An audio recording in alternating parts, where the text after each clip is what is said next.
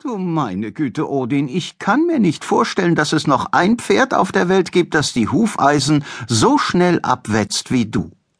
Glucksend wie eine Henne legte sich die Hufschmiedin den schweren Huf des gewaltigen Balaklava Blacks in den Schoß ihres Lederschurzes, nahm ein scharfes kurzes Messer zur Hand und fing an, ihn mit geschickten flinken Schnitten an den Rändern zu stutzen. Helen Shandy, die bis vor zwei Monaten Helen Marsh geheißen hatte, stand so nahe dabei, wie sie sich traute, und schaute zu. Er sieht so aus, als würde er es genießen, bemerkte Helen. Ja, Odin mag es wirklich, wenn man sich mit ihm abgibt, pflichtete ihr Miss Fleckley bei.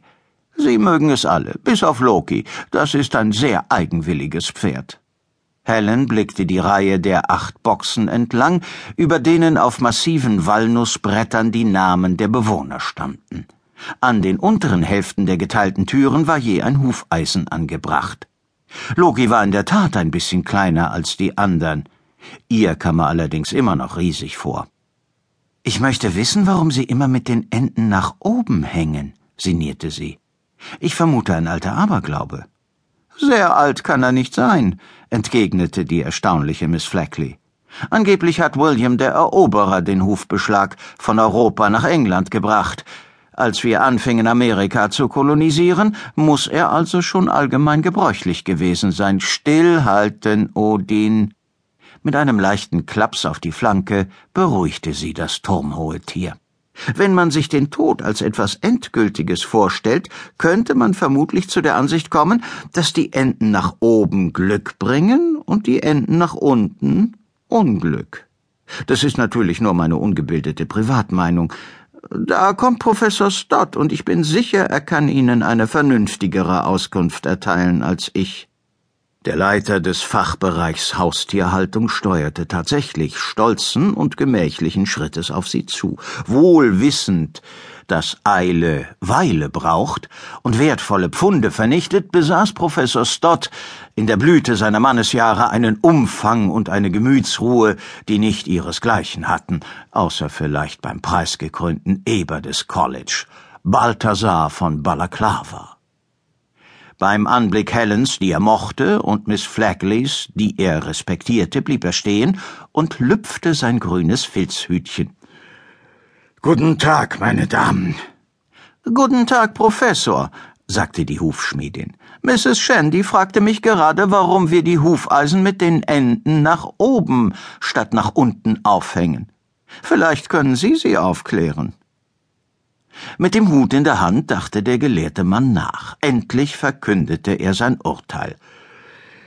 Damit das Glück nicht herausläuft. Na also, sagte Miss Fleckley. Das zeigt doch mal wieder, wenn Sie eine intelligente Antwort wollen, wenden Sie sich gleich an den Fachmann. Wie geht es Belinda heute, Professor? Sie meinte Balthasars neueste Gefährtin, eine schöne junge Sau, in die Stott große Hoffnungen setzte. Ein leichter Schatten glitt über die Miene des würdigen Mannes. Ich wollte Sie schon nach Ihrer fachlichen Meinung fragen, Miss Fleckley.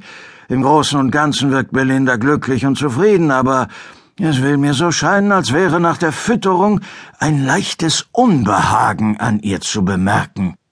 Das ist doch nur natürlich, möchte ich meinen, erwiderte Miss Fleckley. Schließlich soll sie doch bald ferkeln. Mutter werden, hätte ich sagen sollen, setzte sie hinzu und wandte sich entschuldigend an Helen. Äh, bitte verzeihen Sie meine ungeschliffene und bäurische Wortwahl. Da sollten Sie mal meinen Mann hören, wenn er über organischen Dünger ins Schwärmen gerät, beruhigte Helen sie. Aber ich darf Sie nicht mit Schwatzen aufhalten, wenn Belinda Bauchweh hat. Wollen Sie nicht mitkommen, Mrs. Shandy? Diese Sau ist wirklich sehenswert, das kann ich Ihnen versichern. Und ob sie das ist?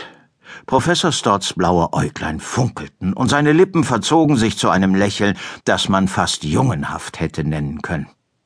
Los, kommen Sie, Mrs. Shandy. Sie müssen Belinda kennenlernen. Ich würde herzlich gern, aber es kommen ein paar Leute zum Abendessen, und ich habe noch gar nichts vorbereitet. Ach, Miss Fleckley, fügte sie impulsiv hinzu, könnte ich Sie dazu überreden, bald mal mit uns zu essen? Wie wäre es mit Freitag? Wieso? Die Hufschmiedin ließ die Pfeile sinken und betrachtete verblüfft die Professorengattin.